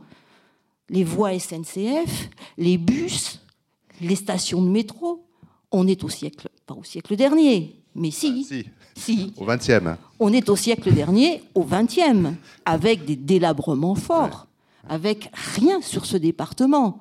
Donc, il y a, y a des choses à faire. Et certainement que euh, tout le sud, hein, euh, euh, Meudon, la Marge, jusqu'à Marne-la-Vallée, hein, en mmh. passant par peut-être un raccord sur Orly. C'est sûr qu'il y a quelque chose à faire, parce qu'on n'a rien fait depuis 25 ans. Ce qui est sûr aussi, et je voudrais le dire, c'est qu'il ne faudrait pas tomber dans la même illusion du siècle dernier, où on s'est payé éole et météore parce qu'on n'a pas su choisir entre faire plaisir à la RATP et faire plaisir à la SNCF, et que ça nous a bloqué tous les budgets pour les 20 années suivantes. Alors, je, voudrais complètement enchaîner sur ce que vient de dire Marie-Hélène Massot, parce que je suis tout à fait d'accord. Et il y a un problème donc politique. C'est-à-dire qu'il faut un gouvernement pour cette ville, cette agglomération, cette aire urbaine. Or, on peut être assez inquiet de ce qui se prépare actuellement avec ben, tout ce qu'on vient de dire jusqu'à présent, c'était de montrer que mobilité, logement, emploi, culture, c'est intrinsèquement lié. Qu'est-ce qu'on nous présente actuellement avec la métropole? C'est la dissociation à la fois géographique et en termes de compétences entre logement et urbanisme d'un côté qui serait petite couronne, euh, la métropole, alors que les transports seraient euh, à l'échelle de l'Île-de-France. Donc euh, on crée encore des difficultés institutionnelles, si ça se fait, pour répondre aux défis euh, que Marie-Hélène euh, vient, vient d'évoquer, qui sont quand même très forts. Je veux dire, moi, je dis toujours, euh, enfin, je dis que si un de mes étudiants proposait qu'on gère une métropole en dissociant géographiquement et politiquement les transports euh, de, de l'urbanisme, il aurait zéro, une note éliminatoire. Je, je, le- je ne l'accepterai plus comme étudiant. Or, c'est ce que le système politique français est en train de produire. Euh, Alors que pour le coup, les universitaires ont bien travaillé. C'est-à-dire que nous avons passé 30 ans à décrypter toute l'évolution de nos villes dans justement dans un axe où on met en relation les causalités du transport et de l'aménagement dans la forme qu'on a aujourd'hui. Peut en témoigner ici, puisqu'on en reçoit souvent des universitaires qui, nous, qui décryptent effectivement tout ce qui se passe depuis un certain nombre de temps. Euh, sur cette question des transports, j'imagine que c'est quand même une mine pour, euh, pour un livre comme le vôtre. Le rapport du Parisien à, à ces transports. On va avoir un peu de lecture, je sens. non? Alors? Euh, ouais, il y a beaucoup de trucs. C'est vrai, que je, je me demande si on n'a pas oublié la voiture finalement. On est tellement parisien en fait que on a parlé que des transports en commun. Ouais. Ah, parce que vous, vous posiez une, une question qui est intéressante, c'est qu'aujourd'hui la périurbanisation, euh, c'est au-delà des limites de l'Île-de-France. euh, pour, pour euh, pas mal de, de- de foyers en fait. Donc c'est vrai que c'est c'est voilà, c'est la, la très grande couronne. Après sur les sur les sur les transports, euh, je sais pas si on a, on a des- alors sur Autolib, Vélib. C'est pour la deuxième édition ou Bon. Voilà, On va retrouver là. Dans Paris intramuros, plus de la moitié des déplacements se font à pied. hein. Ah oui. Donc ça, Absolument. c'est- quand même Ouais. aussi une donnée très importante. La marche. Le maire euh, de la nuit de Paris, a, dans ses, effectivement, on l'a vu tout à l'heure dans ses propositions, aussi. euh, la, la question des transports de nuit. Alors, ça fait partie des, des propositions, des 4000 propositions des différentes euh, candidates. euh, Anne Hidalgo, elle, elle veut des lignes de métro fonctionnant nuit et jour, dans, enfin quelques lignes de métro. Euh, NKM, euh, il y a des choses comme ça aussi un peu. Ouais, c'est un que- peu toujours le problème. De toute manière, si l'un dit blanc, l'autre dit noir, euh, voilà, Ou gris. Ouais, ou gris. Non, gris, rarement, on entend Ah rarement. Mais euh, c'est vrai que dans c'est où c'est blanc ou c'est noir. On se retrouve euh, quand euh, Anne Hidalgo a proposé euh, un adjoint à la mairie de la nuit, euh, NKM de lui répondre et pourquoi pas un adjoint au jour? Depuis, elle s'est aperçue de la bêtise qu'elle avait dite et euh, elle se, elle s'est rattrapée en proposant, en proposant plein de choses sur, sur la nuit. Mais oui, il y, a des- il y a des projets. Moi, je les ai rencontrés euh, les uns les autres. Le fait d'avoir le métro ouvert toute la nuit, euh, c'est quelque chose qui est intéressant. Est-ce que c'est faisable? Mais en tout cas, on devra y arriver. C'est pas Alors, ça va se faire à Londres le week-end à partir de 2015. je crois. 2015, c'est ça. Moi, ce que je demande, c'est que ce soit fait également le week-end sur les lignes automatisées où on passe d'être automatisé, la 14, la 1, euh, la 2, la 4, euh, la 9 aussi, je crois, est en passe de, de devenir, et la 5. Voilà. Et, euh, et donc, euh, là-dessus, le, le métro ouvert toute la nuit, le week-end, oui, bien sûr, il faut. Euh, sinon, euh, c'est pareil, on, on a, on a tendance à être un petit peu en retard là-dessus. Euh, et puis, je reviens là-dessus, sur l'énoxydien. En attendant, euh, moi, quand j'ai rencontré Monsieur Julliard, le, le bras droit de Anne Hidalgo, je lui ai dit votre cartographie du noxydien, elle, elle est pourrie. Et ils m'ont regardé en disant ah bon? Je fais oui, enfin, elle fait vraiment. Enfin, on, a- on a beaucoup de mal. Il y a, il y a un problème de régularité, il y a un problème de cartographie. C'est des, choses qu'il faut changer. Après, je propose aussi à- beaucoup de choses sur le transport. C'est notamment le, le nombre de licences de taxi à Paris, qui est un vrai problème. Alors, euh, je m'attaque à, Ah, c'est de la je poudre, là. à un lobby, voilà. Ouais.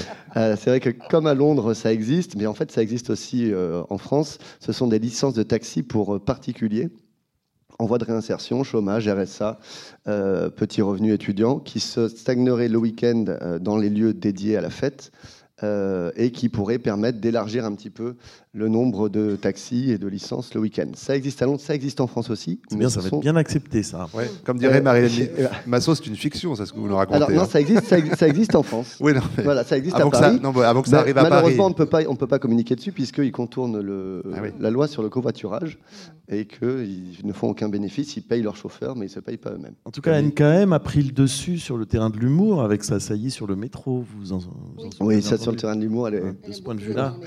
Ouais, elle aime la poésie du métro. Je sais plus quelle était la phrase exacte. hein, mais- État de grâce. C'est un beau Voilà, lieu. L'état de grâce. Un lieu de rencontre c'est un- état de grâce. Mais elle a réitéré ses propos après, euh, auprès du JDD d'ailleurs, le, le jour où j'ai rencontré. Ah oui. Voilà. Bon, moi, il faut dire que j'aime beaucoup le métro, hein, même la ligne 13, j'aime. euh, mais je pense que. Ah oui, moi. Mais je la vois bien lauréate de bien- la petite phrase de l'humour politique 2013. En tout cas, elle est bien partie, oui. Ouais.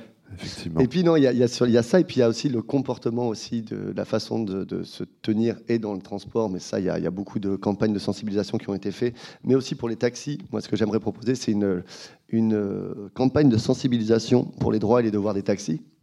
Il y a des choses, on est obligé de prendre une personne qui est en état d'ébriété sur le côté de la route si on est libre. Euh, on est même censé venir lui apporter euh, de l'aide puisque ça peut être pris comme une non-assistance à personne en danger. On doit prendre euh, quelqu'un à partir du moment où on est vert. Alors bien sûr qu'il y a une sélection à faire, mais si on dit je veux aller à tel endroit, ah non moi je vais pas dans tel endroit, ça c'est interdit. En même temps, si on vomit dans un taxi, on paye aussi. Donc voilà, il y a- il y a plein de choses à faire sur le transport à Paris euh, qui sont acceptées par les politiques pour l'instant d'une oreille attentive. On verra par la suite. Alors, il y a conciliabule. Camille Non, euh, moi je voulais dire qu'il y a des nouveaux métiers possibles aussi dans les taxis. Par exemple, les, les chauffeurs pourraient être psy. Donc moi j'ai déposé le concept du tac psy, Ouais. euh, qui consiste à utiliser le temps de transport euh, si le chauffeur a une formation euh, en, en psychothérapie. Hein, qui consiste à Pour utiliser le, temps de transport c'est un peu pour faire Oui, une un peu- séance de, de thérapie. C'est Euh, plutôt peu l'inverse quand même là. Hein C'est plutôt l'inverse. C'est plutôt les, les clients un qui peu- écoutent les un peu, taxis. voilà, Oui, c'est un oui, ah, mais oui, Non, ça, non, ça dépend des cas. Le client est un défouloir pour le, il y a les deux cas de figure. un défouloir pour le taxi souvent. Oui, beaucoup. Mais le, le- le tarif du compteur serait un peu majoré. Vous voyez, il y aurait. il y a- Ça, ouais, c'est intéressant. C'est de la réinsertion Ça, eh ben, aussi, pour- pour hein. les- je pense que ça ferait beaucoup remboursé. aux bobos. Oui. Remboursé Bah, par la serait Sécu. On rembourse la part qui n'est pas la course. Mais enfin bon. Euh, 19h29, soyons précis. Encore une fois, est-ce que euh, les premières questions qui viendraient de cette salle, il y aura, des- il y aura un micro qui va peut-être circuler. Si quelqu'un lève la main, il aura le droit de poser une question. Mais j'en ai pas mal euh, en réserve, donc les gens sont là pour vous écouter et moi pour vous poser des questions, ce qui tombe bien. Alors, euh, je peux refaire un petit tour très, très rapide avec une question un peu énorme. Euh, pour que Paris rebouge, pour que Paris ne soit pas fini, euh, Camille Safferi, si vous êtes euh, élu à la mairie de Paris euh, Eh bien, j'y pense. prochainement, J'y pense. Vous la, bien première, la mesure à prendre pour vous, sérieusement, pour que Paris bouge, ce serait quoi? Oula, alors là, oui, effectivement, c'est une question un peu énorme. Il y a beaucoup de mesures à prendre. La première, qu'est-ce qui vous semblerait le plus important pour que cette ville bouge? Non, j'ai pas, je peux pas répondre à ça. Mais si. Il y en a énormément. Non, il y a hier quelqu'un qui m'a dit, un, un touriste, qui m'a dit euh, qu'il était très surpris de voir que on avait dans Paris installé des toilettes publiques, qu'on avait installé des, des urinoirs bas pour les enfants, mais qu'il y avait toujours un problème effectivement dans les transports, c'est qu'on pouvait pas, quand on avait un, un enfant, euh, passer avec une poussette. Euh, et ça, c'est vrai. Euh, je pense pour tous les, tous les parents. euh, Paris n'est pas une ville a- agréable pour les enfants. non, mais le, le métro n'a pas été du sûr, tout ouais. conçu pour les, pour les enfants. Vous parliez du, fait que les, les, les familles. euh, Mais sur- pour les enfants et pour les handicapés en fait aussi. Ouais. Mais à partir de 2015, il y a les lois euh, ERP qui vont arriver, qui sont toutes les lois d'accessibilité qui vont changer complètement l'urbanisme parisien d'ailleurs, euh, qui, euh, qui qui arrivent petit à petit. Justement, le métro va devoir aussi se mettre aux normes. Mais alors vous faites gaffe avec le bruit le soir, là, les enfants, machin? Ah, mais moi, je les suis- familles fuient, mais il y a des, il faut du calme aussi pour les enfants. Oui, il y a, des, oui, y a du pas calme. simple, hein, il, y a, il y a du calme dans le 14e, dans le 15e. Il y a plein d'endroits où il y a du calme à Paris et je propose aux gens d'y aller s'ils supportent plus le bruit.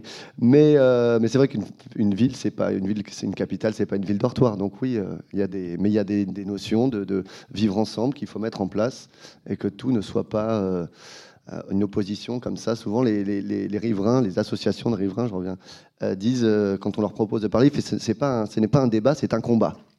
Donc, autant vous dire que j'ai beaucoup de boulot. Mais vous, votre mandat va au-delà de l'élection municipale à Ah oui, il est, il est pour un an. Ah, pour un an. Pour un an. Au début, je pensais que c'était euh, illimité. J'étais content, peut-être un petit peu le Mobutu de la nuit. Et, euh, et puis finalement, en fait, euh, non, c'était deux ans, puis un an, j'ai appris ça. Mais J'ai dû donc vous éner- êtes obligé de vous entendre avec le maire en place. Je suis obligé de m'entendre, non, parce que je peux être un contre-pouvoir, mais euh, dans tous les cas, je serai un contre-pouvoir. Mais euh, je suis obligé de m'entendre plus ou moins. J'essaie toujours de- d'arrondir les angles et quand je. C'est une période un peu délicate pour vous. C'est une super période pour moi, justement. C'est la période où je vais rentrer et Ouais. on va m'inviter dans les débats pour justement euh, Ouais. remuer un peu tout ça. Moi, j'avais une question. vous étiez plusieurs sur le candidat? Non, j'étais l'unique candidat, vous pensez Ah oui, d'accord. Non, non ouais, je n'ai eu que 30%. Euh, non, non, nous étions 13 candidats au premier tour et Ah, euh, d'accord. 5 au deuxième tour, puisqu'il y a une coalition pour me barrer la route. Comme quoi, il y a déjà des, des cuisines électorales qui se Ah, font. Voilà. Très bien. Merci. Alors, euh, Jean-Laurent Casselli, maire de Paris, omnipotent, omniscient. Euh, Qu'est-ce que vous faites comme euh, Euh, première mesure pour réveiller cette ville, pour faire bouger ceux qui me Paris connaissent ont déjà un peu peur. Qu'est-ce qui vous semble le plus important? Euh, un moratoire sur les barathèmes, sans doute, euh, pour commencer. non, euh, non, mais je pense que là, enfin, on, on parle quand même de problèmes de riches, quoi. C'est-à-dire que je ne sais pas s'il faut que ça bouge plus ou moins, mais le, on est dans, dans, dans une ville qui est, je pense, quand même dans- de plus en plus inégalitaire, où, où les gens ont, ont quand même énormément de mal euh, à, se loger, euh, à rester. Euh, alors, je- j'entends l'argument selon lequel on, peut faire des arbitrages et, choisir entre d'autres lieux de vie, mais c'est vrai que de plus en plus, l'économie a tendance à se, enfin, j'ai l'impression à se centraliser, et du coup, c'est vrai que c'est pas évident, quoi, de, de- choisir entre entre habiter dans la capitale. Euh, pour y vivre et pour y travailler et arriver à avoir une qualité de vie euh, à peu près euh, à peu près bonne. Donc donc je, je suis pas sûr qu'à moyen terme on aille vers un règlement de, de ces problèmes là Euh, au- autant je pense qu'on peut le, le masquer par une sorte de fuite en avant dans euh, le- la logique de parc d'attractions, euh, qui encore une fois sera très euh, sympathique et agréable pour ceux qui peuvent se le payer.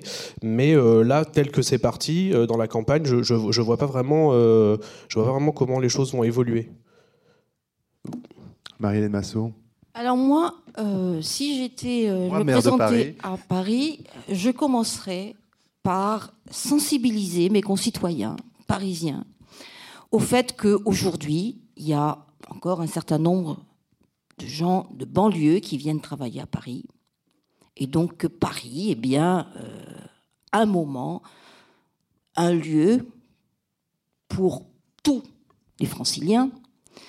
Mais je voudrais aussi qu'ils se disent que parmi eux, il y a 25% des actifs qui vont travailler dans la banlieue. Et que donc on a tous le même avenir, puisque tous ces paysages de lieux d'emploi et de lieux de vie euh, se répondent. Et que donc, euh, si euh, Paris est bien euh, la ville de tous les franciliens et que la ville de Paris fait des efforts pour tout le monde, que Paris soit bien conscient que toute la banlieue fait des efforts pour Paris. Tout à fait d'accord avec ce que madame vient de dire. D'ailleurs, une fois, je suis allé en Grande Couronne. C'était super sympa. Jacques Lévy. Oui, alors c'est ça. Si j'étais élu maire de Paris, je dissoudrais Paris. Et je, je- je- mais moi, je le ferais. C'est-à-dire, je, je, je ferais un gambit, comme on dit aux échecs.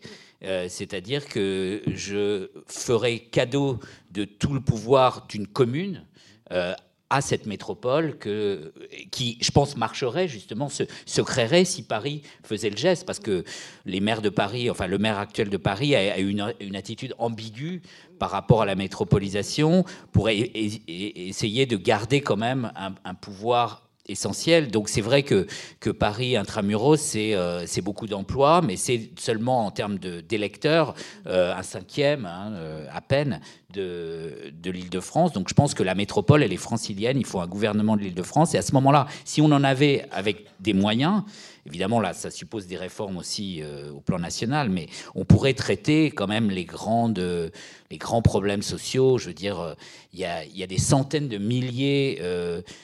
euh, de- d'élèves, d'écoliers euh, en Seine-Saint-Denis, euh, dans le Val-de-Marne, qui, pour qui on dépense moins que la moyenne euh, française, alors qu'il y a les grandes poches d'échecs scolaires.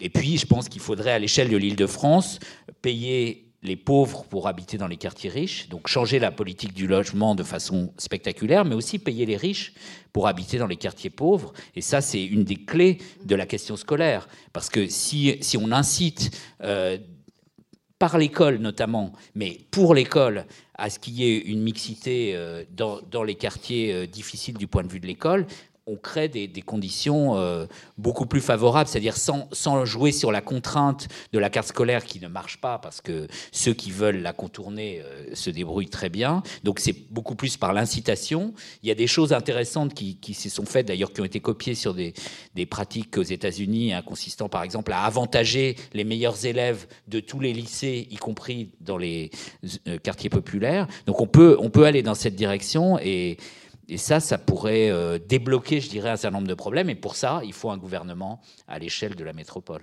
Est-ce que c'est pas ce qui va arriver de toute façon? Parce que euh, vous parliez du Grand Paris tout à l'heure. Alors je ne connais pas le, détail politique des, échéances, mais euh, j'ai lu un article qui, parlait de l'abandon pur et simple des pouvoirs du maire de Paris intramuros et du rattachement. Alors même si c'est pas dans le plan tel qu'il était prévu officiellement, mais du rattachement de la, petite couronne, de la même façon que dans le passé, on a ajouté les quartiers euh, de euh, Charonne, de Montrouge, de, Belleville, etc., qui ne faisaient pas partie de Paris. On les a, euh, on a agrandi la ville à chaque fois. C'est dans le projet, oui. C'est ça. Alors avec l'idée que finalement les communes auraient le même statut que les arrondissements et que Paris serait un des, territoires, mais là on ne connaît pas très bien euh, les compétences de ce premier sous-ensemble, enfin, cette échelle inférieure à la métropole, sachant quand même que donc ça se situe dans le cadre d'un projet où il y a la petite cour Paris et la petite couronne qui forment la métropole, et il y a tout le reste qui reste en dehors. Mais à une échéance de deux ans.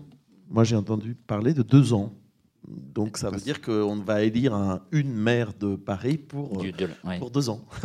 ça, acte, ça, acte que euh, la métropole euh, évolue selon une logique de décentration progressive. Euh, de... Donc on y arrive au Grand Paris, vous êtes d'accord? Ah, Le Grand Paris, c'est autre chose. C'est autre chose.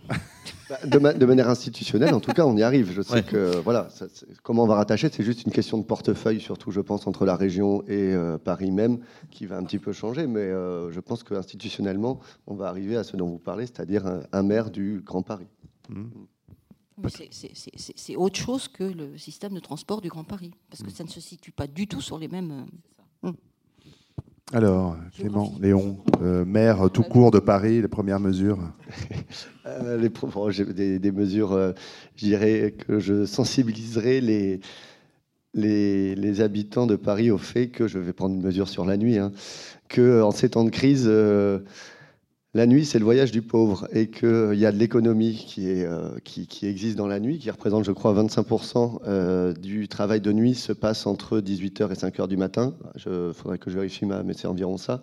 Donc il y a une véritable économie la nuit. Donc si on la met de côté, euh, on loupe le coche sur pas mal de choses. Dans ces temps de crise, c'est quand même assez important que les gens puissent voyager, c'est-à-dire la nuit dans leur propre ville, euh, que Paris est une ville où les habitations sont petites, donc on aime sortir, on aime être dehors, et que tout ça, euh, on ne doit pas le mettre de côté. Voilà, donc euh, j'essaierai de sensibiliser mes, mes électeurs à ça. Et puis évidemment à l'électro pour tous. Et à l'électro. Je n'écoute pas beaucoup d'électro, mais oui. Le plus, c'est un look musette quand même. Non, mais oui. Mais ça, c'est la stigmatisation de la oui, c'est terrible. Il fonctionne que sur cliché, vous avez compris. Euh, est-ce que des personnes ici présentes souhaiteraient vous interroger directement? Paris bouge peu, mais les spectateurs, s'il y a quelqu'un qui lève la main, qui est absolument à l'opposé de la jeune fille qui a un micro, donc vous allez relever la main le temps qu'on vous amène. Vous n'avez pas de micro, je vous passe le mien alors.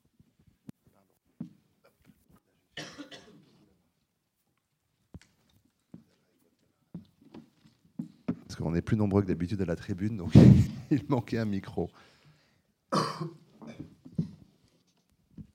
Bonjour.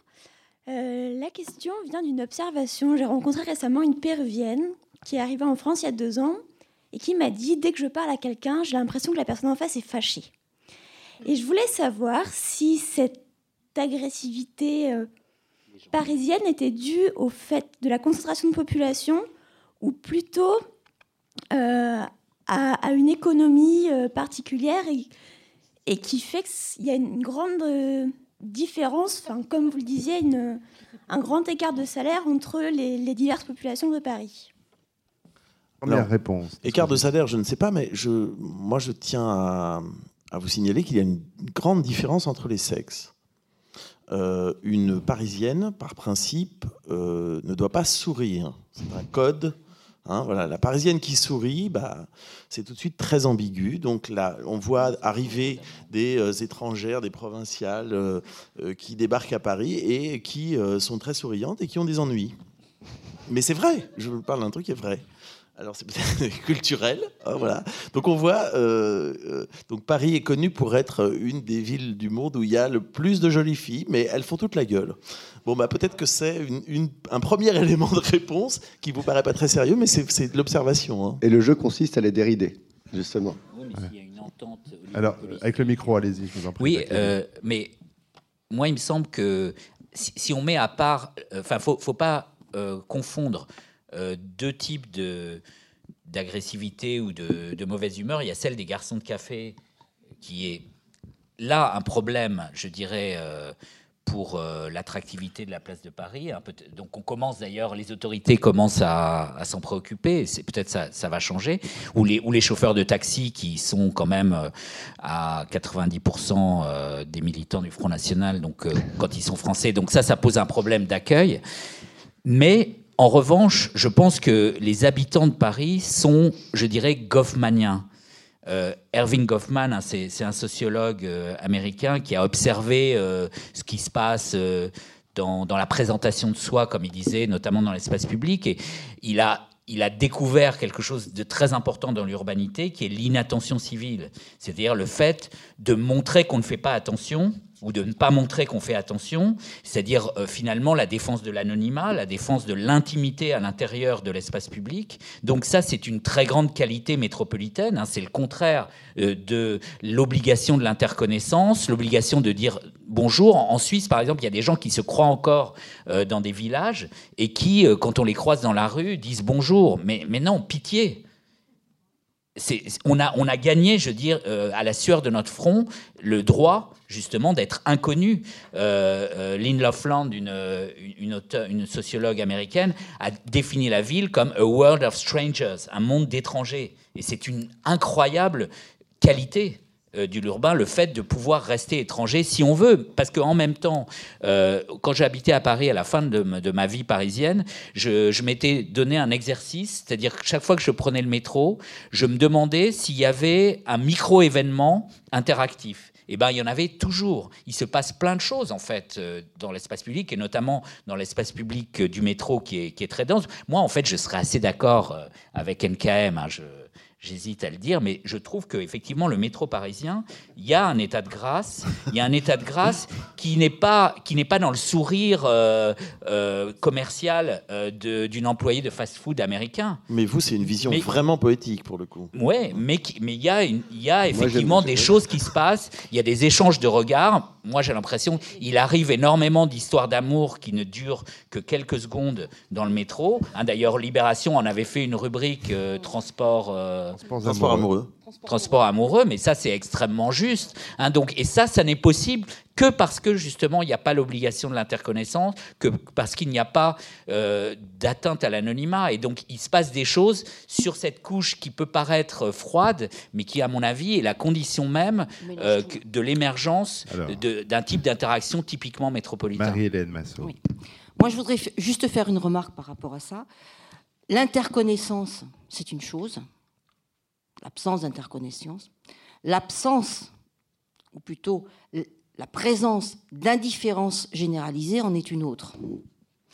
Et ce qui se passe dans les métros, c'est qu'on est tous transportés à un moment donné et qu'on a à un moment donné tous le même destin. Donc on n'est plus dans l'indifférence, c'est-à-dire que si le métro tombe en panne, on est tous dans la même galère. Et donc, euh, il ne faut pas confondre justement les moments de cette indifférence qui, pour moi, sont nombreux dans la métropole et que je ne confonds pas avec euh, ce qui est de euh, l'absence d'interconnaissance et de ce qui, effectivement, est une des ressources de la métropole. ceci dit, la métropole génère aussi de l'indifférence. Et dans le métro, s'il y a moins d'indifférence, c'est parce qu'à un moment donné, on est dans un destin commun.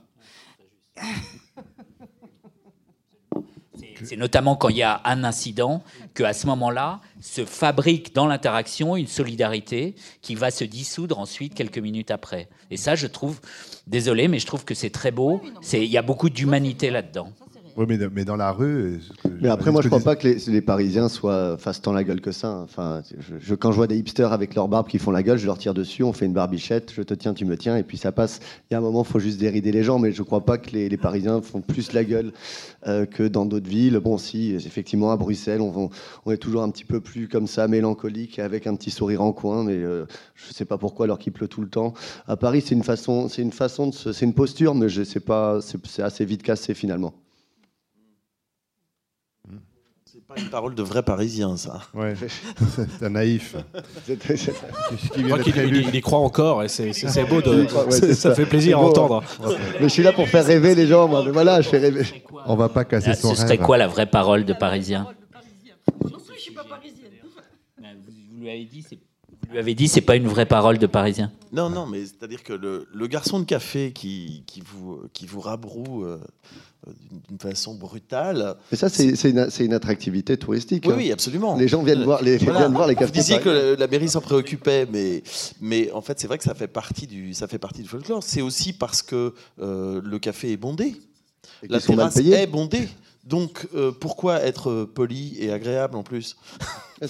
oui, mais si vous voulez demander un renseignement à quelqu'un dans la rue, on a l'impression que vous l'attaquez avec une tronçonneuse. Quand même. je crois que ça change, ça. Oui, je, crois que, ça, change. Moi, les, endroits où j'ai travaillé pour la Stif, le Stif, pardon, un moment, euh, j'étais enquêteur sur des bus, donc je faisais tous les bus de banlieue. Euh, les endroits où j'ai eu le plus de mal à rentrer en communication avec les gens quand je cherchais mon chemin pour aller d'un point A à un point B, euh, la ville dont je me souviens le plus, c'est Bondy. Bondy, j'ai demandé mon chemin à des gens, les gens suaient comme ça. Ils avaient des grosses gouttes de sueur. C'est. Alors moi, je parle à tout le monde.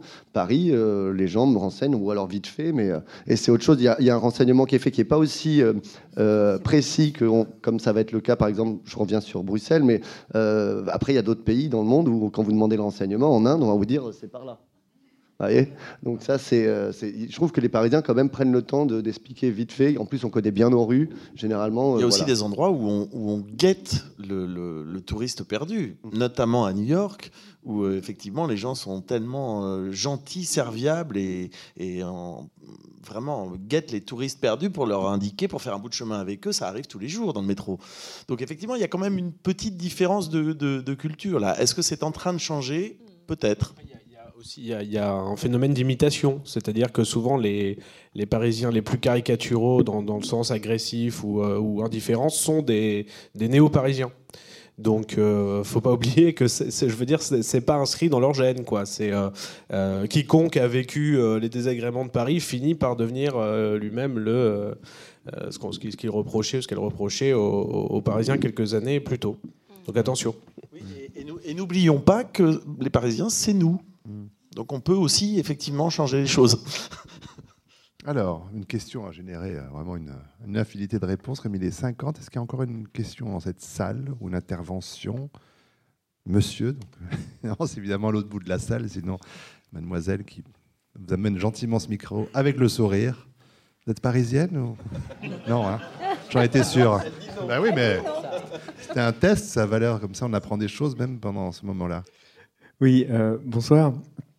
Euh, tout à l'heure, vous avez parlé de, des mutations des, générales des villes sur une dématérialisation de la production. Et donc moi, je me pose la question, euh, comment envisager une ville de Paris qui bouge dans un monde dématérialisé? Vous avez une heure. non, non, quatre minutes, oui, ça c'est la vraie réponse. Jacques Lévy. Ben, euh, en, une phrase, il y a trois grands moyens de gérer la distance. Soit on met tout au même endroit, ça s'appelle une ville. Soit on fait bouger les gens euh, d'une ville à l'autre ou d'un point à l'autre, c'est la mobilité. Soit on ne fait bouger que l'information, et c'est la télécommunication, euh, actuellement euh, marquée par la révolution numérique. Et en fait, ce qu'on constate, c'est que ces trois moyens sont concurrents, pour une part. C'est-à-dire que si vous voulez manger Thaï, par exemple, vous pouvez aller en Thaïlande, vous pouvez descendre au coin de la rue dans un restaurant thaï ou télécharger une recette euh, thaï sur l'internet, de l'internet, mais ils sont en même temps complémentaires. Mmh. C'est-à-dire que c'est là où il y a le plus de coprésence qu'il y a aussi le plus de télécommunications et le plus de mobilité, parce que, euh, par exemple, la ville, c'est une utopie du, d'un espace à zéro dimension. Pour s'en rapprocher, il faut par exemple des transports publics. Et puis il faut synchroniser ces mouvements et on est bien content d'avoir des téléphones mobiles. Donc en fait, euh, ça va de pair. Donc cette dématérialisation, euh, finalement, elle s'accompagne de l'urbanisation. Hein. Il y a des gens qui, euh, dans les années 50, prévoyaient qu'on n'aurait plus besoin de villes. Euh, mais en fait, c'est pas ce qui s'est produit. C'est en même temps qu'il y a, il y, a les, il y a 2 milliards d'internautes, il y a aussi euh, euh, 1 milliard de touristes internationaux et l'urbanisation a dépassé de très loin la moitié de la population mondiale. Donc finalement, c'est plutôt ce qu'on pourrait appeler coopétition, hein, c'est-à-dire que ça marche en partie comme concurrence, mais en partie aussi comme complémentarité moi, je suis, euh, je suis complètement euh, d'accord. Hein. On est sur des, en gros, sur, on est toujours dans le monde de la communication. Donc, euh, que ce soit matériel ou immatériel, c'est toujours de la communication, avec comme base quand même que la, communication euh, immatériel, hein, parce que j'aime pas du tout le virtuel, l'immatériel euh, évolue euh, trois fois plus vite ou quatre fois plus vite que le, mouvement physique. Hein, ceci dit, aujourd'hui, quand on regarde l'évolution de, des déplacements physiques, ils n'ont absolument pas diminué en intensité, absolument pas. Au contraire, Hein. enfin, l'intensité est à peu près stable, mais en termes de kilomètres, on en, fait, aussi beaucoup plus. Et par contre, dire que bon, ça, marche ensemble, mais ça marche ensemble en changeant quand même un peu la face du monde. C'est-à-dire que euh, je ne fais plus dans la ville ce que je faisais avant et je ne fais plus chez moi ce que je faisais dans la ville. Euh, il y a quand même euh, des, des, des, des, lieux et des, et des, et des activités qui changent avec l'évolution. Et ça, c'est c'est nous qui en décidons quelque part. Hein. Donc il y a de l'offre, et puis il y a ce que nous, on remodèle quand même quelque peu nos, euh, nos modes de vie. Euh, euh, voilà, donc je peux commander la pizza et maintenant tout le monde mange Picard ou, la pizza. Enfin bon, on commande, etc. et j'ai fait du mouvement rien que parce que je peux commander à distance. Vous voyez Et j'ai accepté parce que cette offre. Oui, je, dernier mot. Ça, me fait penser, euh, de, tout à l'heure je lisais un article sur une, start-up là, qui a levé euh, pas mal d'argent sur le, principe de la, du personnel shopper, enfin de la personne qui va pour vous aller chercher un hamburger. Quoi. Donc euh, je, me demande si la, dématérialisation de l'expérience urbaine va pas rendre à un moment les gens tarés, mais ça il est un peu trop tôt pour le dire. Voilà l'éloignement, si vous voulez, de toute expérience physique, avec la surcouche numérique en fait qu'on voit apparaître, mais qui en est qu'à ses débuts. Hein. Euh, je ne sais pas encore ce que ça va donner. Euh, alors si les gens continuent à aller d'un endroit à un autre, à voyager physiquement, euh, à, on verra. Hein. Ça, euh, c'est une fiction quand on suit les phénomènes depuis très longtemps. Euh, quand, on regarde les, enquêtes, là, avec euh, toutes les grosses enquêtes que je travaille avec mes étudiants et avec mes collègues, quand on pose la question combien de communes vous visitez par mois? hein, ben, Vous en avez trois en moyenne. Et effectivement, vous avez une partie de la population qui va dire 6-7, mais les trois quarts c'est ma commune de travail, ma commune de résidence et ma commune d'hypermarché. Et c'est tout. Donc je veux dire, là aussi, la détériorisation, qu'est-ce que ça veut dire? Moi, en ce moment, avec mes enquêtes, je vois une société de plus en plus ancrée, qui a un objectif, c'est effectivement de construire son lieu à partir de son logement, parce que l'incertitude sur l'avenir est très forte. Donc c'est qui me garantit le mieux l'avenir, c'est mon logement, c'est l'école de mes enfants. Et je ne suis pas du tout désancrée, au contraire, au contraire. C'est mon assurance. Et moi, c'est ça que je vois dans les enquêtes. Aussi bien de terrain, quand on va sur le terrain, que quand on analyse les données. On terminera sur cette parole de Marie-Hélène Massot. Merci beaucoup aux cinq intervenants ce soir et au public qui était venu. Bonsoir à tous.